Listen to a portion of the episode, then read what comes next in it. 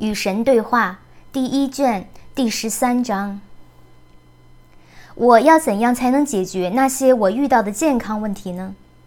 我前三辈子饱受许多慢性疾病的折磨，这些疾病为什么在今生还不消失呢？首先，让我们来搞清楚一件事：你爱他们，反正你爱大多数疾病，你曾经出色的利用他们来获得自怜的感觉和别人的关注。只有在极少数情况下，你才不爱他们，那只是因为他们已经变得太严重，比你创造他们时所设想的要严重的多。现在，让我们来谈论一个你或许已经认识的道理：所有疾病都是自我创造的。现在，连最传统的医生也明白人们是如何导致他们自己患上疾病的。绝大多数人无意识地这么做。他们甚至不知道他们在干什么，所以当他们生病的时候，他们不知道怎么回事。他们觉得疾病是某种落在他们身上的东西，而非某种他们自己创造出来的东西。这种情况之所以会出现，是因为绝大多数人在生活中的行动不仅仅限于健康的问题及后果，是无意识的。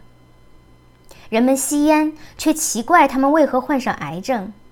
人们吃下动物和脂肪，却奇怪他们的血管为什么会变窄；人们终生怒气冲天，却奇怪他们为何得心脏病；人们争强好胜，无情地打压对手，背负巨大的压力，却奇怪他们为何会中风。较为隐晦的真相是，绝大多数人的死是他们自己的忧虑引起的。忧虑差不多是最糟糕的精神活动，仅次于怨恨。怨恨会给自我造成极大的破坏。忧虑是毫无意义的，它是被浪费的精神能量。它还会创造伤害身体的生化反应，制造种种病痛，小至消化不良，大至心肌梗塞，以及其他许多不大不小的疾病。只要忧虑终结，健康几乎马上就会得到改善。忧虑是精神在不理解他和我的关系的情况下才有的活动。怨恨是破坏力最厉害的精神状况，它毒害身体，而且它的效应是真正无法逆转的。怕是你的本质的对立面，所以它会对你的精神健康和身体健康造成否定性的影响。怕是被放大的忧虑，忧虑、怨恨、怕，再加上他们的各种变体：烦恼、痛苦、焦躁、贪婪、刻薄、挑剔和仇恨，统统在细胞层面上袭击身体。在这些精神情况之下，拥有健康的身体是不可能的。自大、自恋和自私也同样。虽然程度较低，会导致身体疾病或者令人不自在。所有的疾病首先都是在精神中被创造出来的。那怎么可能呢？那些受到别人传染的情况又怎么解释呢？比如说感冒或者艾滋病。你的生活中发生的每件事情，起初都只是一个思维。思维就像磁铁，将各种效应吸向你。思维并不总是像我要染上可怕的疾病这么明显，这么一目了然地表明原因。思维可能通常比这个微妙得多。我没脸活了，我的生活总是很糟糕，我是失败者，神将会惩罚我，我憎恶和厌倦了我的生活。思维是非常微妙而又极其强大的能量形式，话语则是较不微妙、较为固定的能量形式，行动是三者中最为固定的能量形式。行动是以笨重的物质形式出现，并处在笨拙的运动过程中的能量。当你思考、说出和执行某个否定性的概念，比如“我是失败者”，你便释放出极大的创造性能量。你最终只得了感冒，倒是奇迹，那是最轻微的后果啦。否定性的思维若是进入物质的形式，那么它们造成的后果就很难逆转，并非不可能，但是非常困难。那要依靠怀着极度坚定的信心的行动，那需要异常坚定的相信宇宙的正面力量，也就是你们所谓的神、女神、第一推动者、首要力量或者第一动因等等。神医就有这样的信仰，那是跨进了绝对认识的信仰。那些神医认识到，你在如今的这一刻本应是完整的、完美的。这种认识也是思维，非常强大的思维，它的力量足以挪动山丘，移动你体内的分子就更不在话下了。所以，神医能够妙手回春，即使他们与病人隔着遥远的距离。思维不受距离限制，思维能够在瞬间周游世界，踏遍寰宇。只要你说出那句话，我的仆人就将会痊愈。恰好在那一刻，甚至在那句话被说完之前，仆人果然痊愈了。这就是那个百夫长的信仰。然而，你们全都患了精神的麻风病，你们的精神遭到否定性思维的蚕食，其中有些来自他人，但大多数确实是你们自己凭空杜撰、捏造出来的。你们拥有这些思维的时间可达几小时、几天、几周、几月，甚至几年。而你们奇怪你们为何会生病。通过解决你们思维中的问题，你们可以用你的话来说，解决某些健康问题。是的，你们能够治愈某些你们已经获得给你们自己带来的病情，也可以预防疾病加重出现的新问题。你们只需要改变你们的思维，便可做到这一点。还有，我讨厌提出这个建议，因为神说这样的话未免太俗气了。但是，看在神的份上，好好照顾你自己。你总是糟蹋你的身体，对其不理不睬，直到你怀疑它就要出毛病。实际上，你根本就没有采取预防性的维护措施。你把你的轿车照顾得比你的身体还要好，这可不是在胡说八道。你非但没有通常常规检查，每年一次全身体检来预防大病，没有按时服用医生所开的药物，你去找医生帮忙，却又不用他开的药，你去找他干什么呢？你能回答我这个问题吗？而且你还极其错误地对待你的身体。在没去看医生的时候，什么也不做。你没有锻炼身体，所以它变得越来越松弛，而且更糟糕的是，由于缺乏被使用而变得虚弱。你没有适当的为身体提供营养，所以它变得更加虚弱。然后你还用各种毒素、毒品和披着食物外衣的最荒谬的物质来喂它。尽管如此，它仍为你转动。这台神奇的机器依然吃力地前进，勇敢地迎着这种正面的攻击向前冲。太可怕了！你要求你的身体在其中生存的环境太可怕了，但你不愿意去改变那种环境。你将会读到这本书，后悔莫及地点头表示同意，然而又继续虐待你的身体。你知道为什么吗？我不敢问呢，因为你没有生活的意愿。这好像是很严厉的控诉。这既不严厉，也不是控诉。严厉是个相对的词汇，是你们施加于词汇的判断。控诉指涉的是犯罪，犯罪指涉的是错误的行为。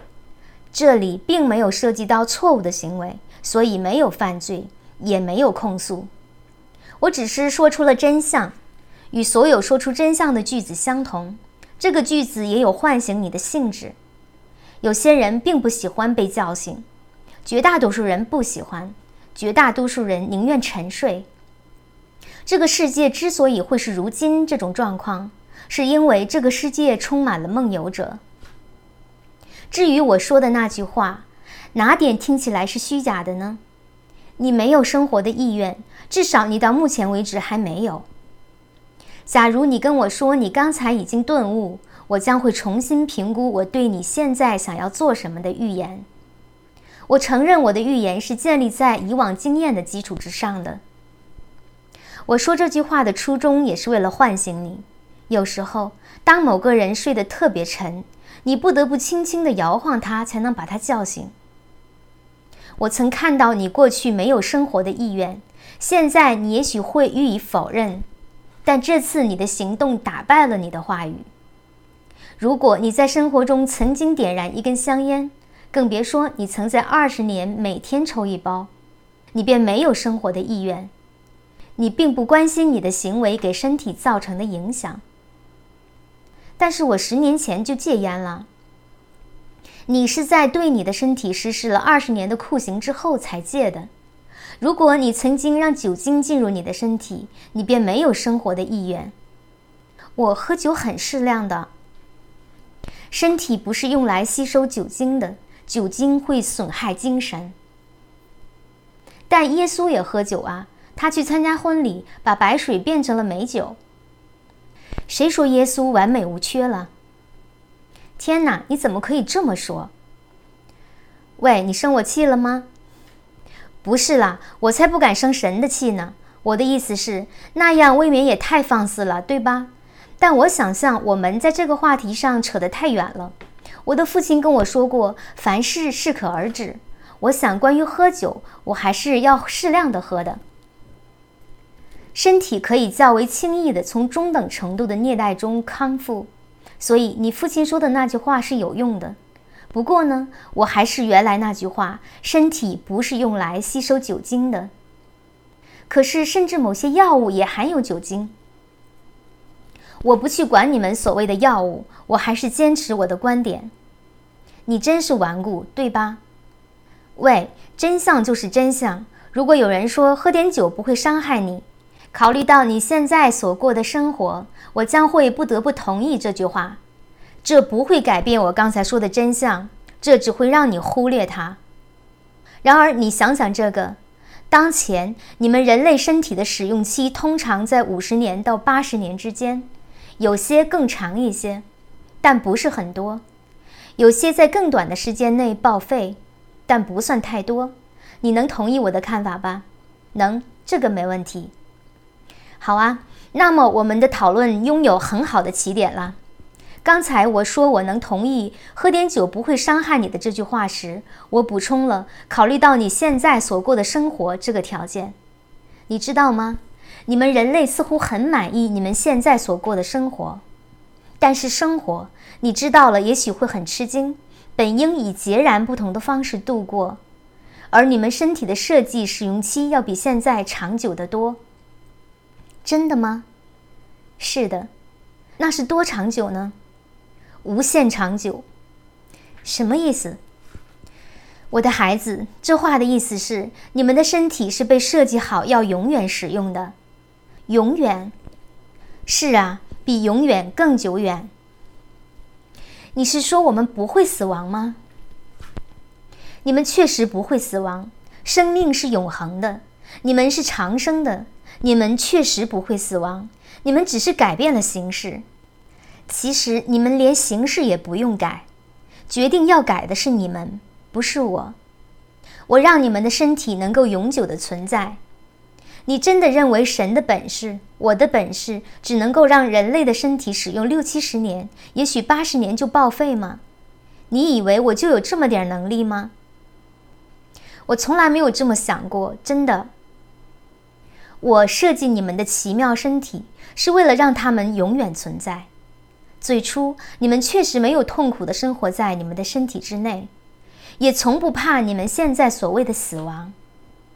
在你们的宗教神学中，你们将你们关于最早这些人类的分子记忆象征化，称他们为亚当和夏娃。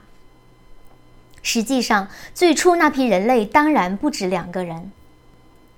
我原本的观念是让你们这些神奇的灵魂拥有机会，能够通过肉身在相对的世界里获得经验，认识到你们的自我便是你们的真实身份。这是我在本书中已经反复的解释过的。落实这个观念的办法是降低所有振动、思维形式的快的难以言喻的速度，从而制造出物质，包括你们称为肉身的物质。在你们现在称为数十亿年的瞬间，生命通过一系列步骤完成了进化。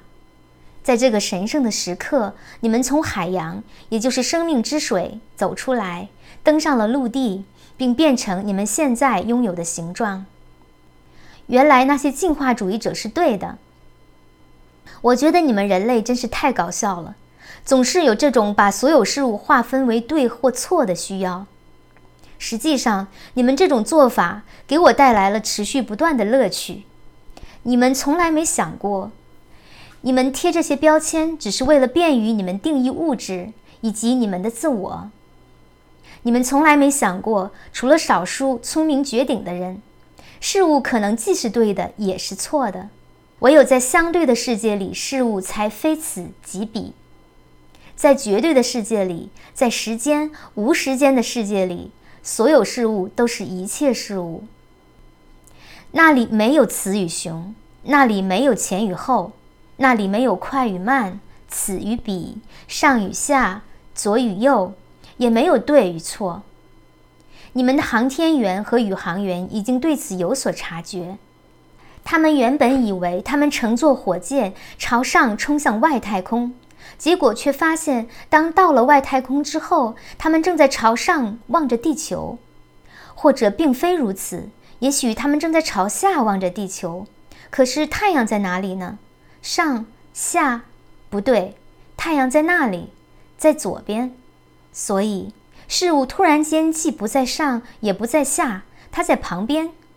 所有的定义随之消失了。我的世界，我们的世界。我的真实领域里面的境况亦是如此，所有定义统统消失，使得我们甚至很难用定义性的语言来谈论这个领域。宗教是你们想要说出这个不可说的领域的尝试，它并没有非常好的完成任务。不是的，我的孩子，那些进化主义者并不对。我创造出所有这些，所有这些，只用了眨眼的瞬间。神圣的刹那，正如那些创世论者所说的，而其中经历的进化过程则耗费了数以十亿计的你们称之为年的时间单位。正如那些进化主义者所宣称的，这两类人都对，如同宇航员所发现的，这仅仅取决于你如何看待它。但真正的问题是，神圣的刹那或数十亿年区别何在？你们就不能承认有些生命的问题太过神秘，甚至连你们也无法解决吗？为什么不认为那些神秘现象是神圣的现象呢？为什么不让神圣成为神圣，别去碰它呢？我想，我们所有人都有难以满足的、非得去认识的需要。但你们已经认识了，我刚才告诉过你。然而你们不想认识真相，你们想认识的是你们理解中的真相，这是最大的障碍，使你们无法到达光明境界。你们以为你们已经认识真相，你们以为你们已经理解它是怎么回事，所以每当看到、听到或读到一切符合你们的理解模式的东西，你们就表示赞同。并拒绝一切不符合你们的理解模式的东西。你们将其称为学习，你们将其称为虚心接受教育。呜呼！只要拒不接纳你们自己的真相之外的一切，你们便不可能虚心接受教育。因此，某些人将会说这本书是对神的亵渎，是魔鬼的作品。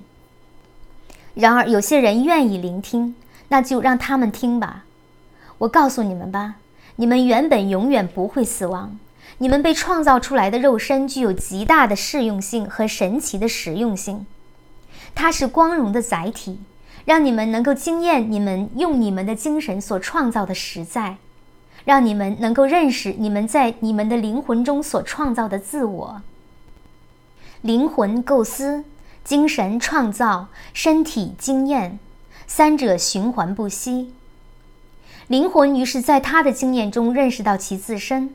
如果他确实不喜欢他现有的经验、感觉，或者想要得到别的经验，不管出于什么理由，那么他就会构思出一种关于自我的新经验。改变他的精神。很快，身体发现其自身处于新的经验。我是复活和生命，便是这个道理的非凡例证。你们认为耶稣是怎么复活的呢？或者你们根本不相信复活这回事？相信它，它就会发生。但要说明的是，灵魂永远不会强迫身体或精神。我将你们制造成三位一体的存在。你们是一体中的三个存在，是依照我的形象和模样而被创造出来的。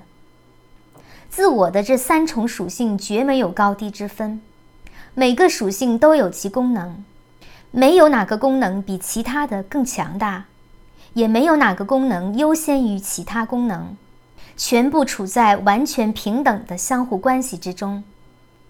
构思、创造、经验。你创造你所构思的，你经验你所创造的，你构思你所经验的。所以我之前才会说，如果你能够让你的身体经验到某样东西，比如说富裕，你的灵魂很快将会拥有对这样东西的感觉。灵魂的感觉将会以新的方式来构思这样东西本身，也就是说富裕，从而将关于这件东西的新思维呈现给你的精神。将会有更多的经验由这个新思维涌现而出，身体于是生活在新的实在之中，把新的实在当成永恒的存在状态。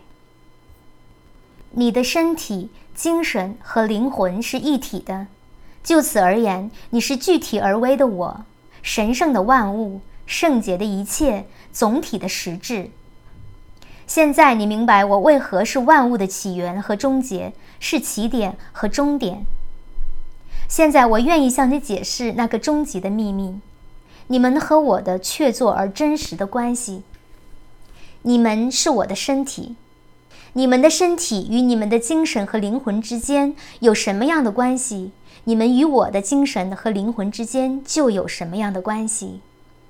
因此，一切我所经验的，皆是通过你们而得以经验。你们的身体、精神和灵魂是一体，我的亦是如此。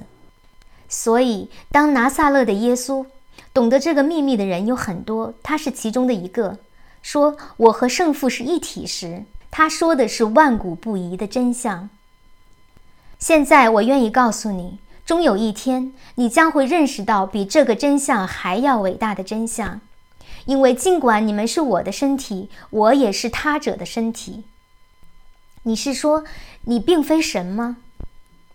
不是，我是神，我是你们现在所理解的神，我是你们现在所理解的女神，我是你们现在所认识和经验的一切的构思者和创造者。你们是我的孩子。可是我也是他者的孩子。你想要告诉我的是，即使神也有神吗？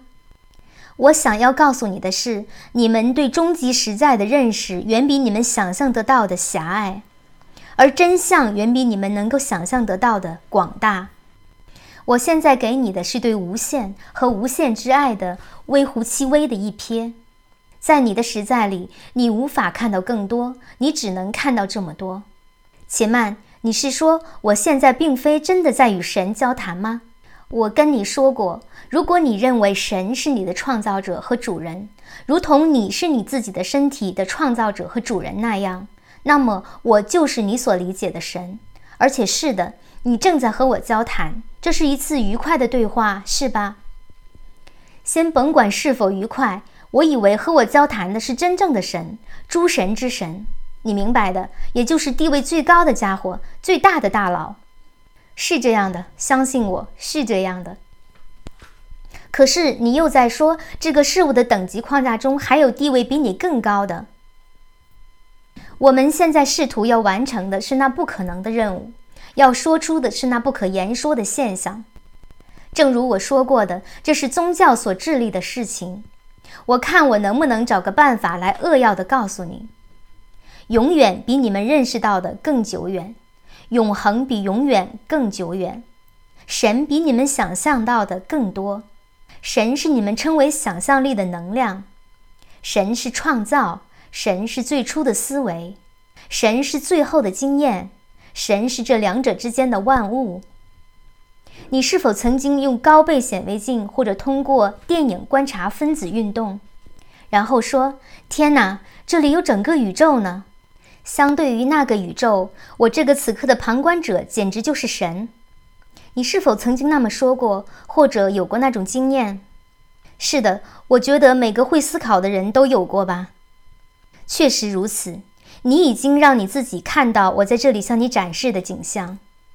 如果我告诉你，你已经让你自己看到这个实在永无止境，你又会怎么想呢？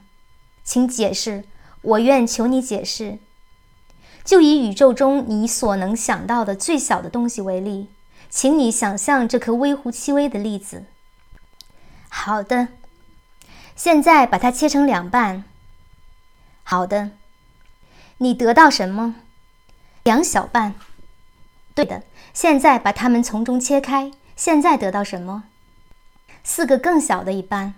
对，再切，再切下去，剩下的是什么？小了又小的粒子。是的，但它何时停止呢？你要把物质切开多少次，它才会消失呢？我不知道。我想它永远不会消失吧？你是说你无法彻底的毁灭它喽？你只能改变它的形状喽？是这样的。我告诉你吧，你刚才学到了所有生命的秘密，而且见识到了无限。现在我有个问题要问你，好吧？你怎么会认为无限只能是单向的？那么朝上没有终点，朝下也不会有。宇宙间不存在上或者下，但我能理解你的意思。但是如果小没有止境，那么大也没有。正确。但是如果大没有止境，那么就没有最大。也就是说，从最大的意义上来说，宇宙间并没有神。也许吧，宇宙的万物皆是神，没有别的东西。我告诉你吧，我就是我，而你就是你。你无法不是你，你可以随心所欲地改变形状，但你无法不成为你。然而，你能够认识不到你的身份。你要是认识不到你的身份，就只能惊艳到他的一半，那将是地狱。正是如此。然而，你并没有被永远的囚禁在地狱里，你并没有被永远放逐在地狱里。只要重新认识，就能走出地狱，走出这种不认识。有许多方法和许多地方、维度可以供你这么做。你现在就处于这些维度中的一个。在你们的理解当中，它被称为三维世界。还有许多其他世界吗？难道我没跟你说过我的国度有许多大厦吗？如果情况并非如此，我不会跟你这么说。这么说，地狱真的并不存在啦。我的意思是，没有哪个地方或者维度是我们被永远禁锢其中的。要那样的地方来干什么呢？然而，你们总是为你们的认识所限制，因为你们、我们是自我创造的存在。你不可能成为你尚未认识到的你的自我可以成为的东西，所以你被赐予了这种生活，以便你可以通过你自己的经验来认识你自己，然后你才能够构思出你自己的真正身份，并在你的经验中依照你的真实身份创造出你自己。就这样循环不息，而你将会变得越来越出色。你正处于这种成长的过程，或者如果在这整本书中所说的，处于变身的过程。你想变成什么是不受限制的。你的意思是我可以变成？我不太好意思说神，就像你这样吗？你说呢？我不知道。除非你知道，否则你变不了。请记住那个三角形，那种神的三位一体：灵魂、精神、身体。构思、创造、经验。请用你们的象征法来记住：圣灵等于灵感，等于构思；圣父等于生产，等于创造；圣子等于产物，等于经验。圣子的经验是圣父的思维的创造，而圣父的思维则是由圣灵构思出来的。你能构思你自己有一天会变成神吗？能吧，在我最大胆的时刻。那很好，因为我要告诉你，你已经是神，你只是不知道这一点而已。难道我没说过你就是神吗？